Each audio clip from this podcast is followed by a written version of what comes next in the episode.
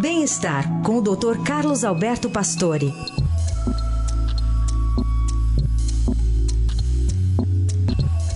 Oi, doutor Pastore, bom dia.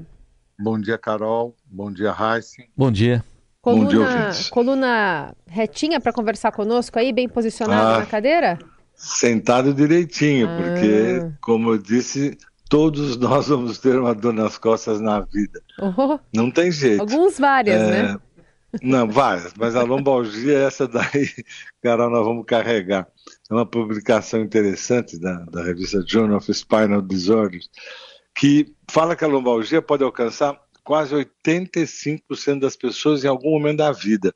Quer dizer, cuidar da coluna é uma coisa pro resto da vida, porque eles não fazem distinção de sexo, idade, condição socioeconômica, mas eles mostram o quanto dor nas costas traz problemas para a vida social, profissional, né? E quem trabalha sentado, é o cuidado que você precisa ter para realmente ter uma postura adequada, uma cadeira adequada. E, e- ele- isso é claro, na primeira crise, eh, a medicação anti-inflamatória é fundamental porque as pessoas ficam com dores insuportáveis. Né? Só que a repercussão de, de anti-inflamatória nós já conhecemos. Né?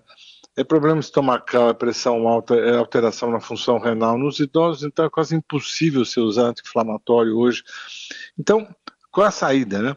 Você tem que ter um trabalho diário. A prevenção de dor nas costas é diário. né? Não dá para tomar analgésico, principalmente é, essas drogas um pouquinho mais ativas e que são um pouco mais agressivas.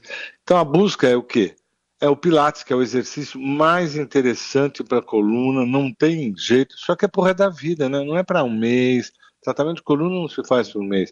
Você se programa para não ter dor na coluna mais, porque o custo é muito alto e você paga muito caro. Então, sentar direito na cadeira, como eu disse, ergonômica, é, realmente na sua, no seu sofá, né? tentar dormir na posição adequada, não carregar peso inadequado. Né? Temos uma fase da vida que você não tem mais que meter, levantar pesos muito fortes.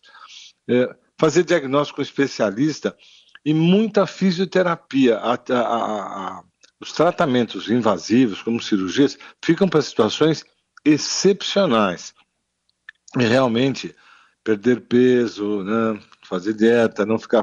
Quanto mais pesado, pior articulação e pior coluna e até cuidar um pouco da parte emocional, porque às vezes quando você está muito deprimido e ansioso, piora muito o quadro muscular. Então eu acho que eh, das orientações só falta o salto alto, né, que as mulheres têm que tomar muito cuidado. Mas de qualquer forma, eh, eh, essa preocupação com dor nas costas é pro resto da vida mesmo. Aproveito fazer um registro, que há uns 12 anos mais ou menos, quando eu tive lombalgia, porque eu me lembro pela última vez, foi porque corria, praticava corrida todos os dias. Aí o médico o ortopedista falou, não pode, três a quatro vezes por semana, tive que reduzir. E olha, não dava nem para amarrar o cadarço, hein, doutor Pastore? É, mas é isso mesmo, quer dizer, eu acho que dá até para fazer algum exercício diário.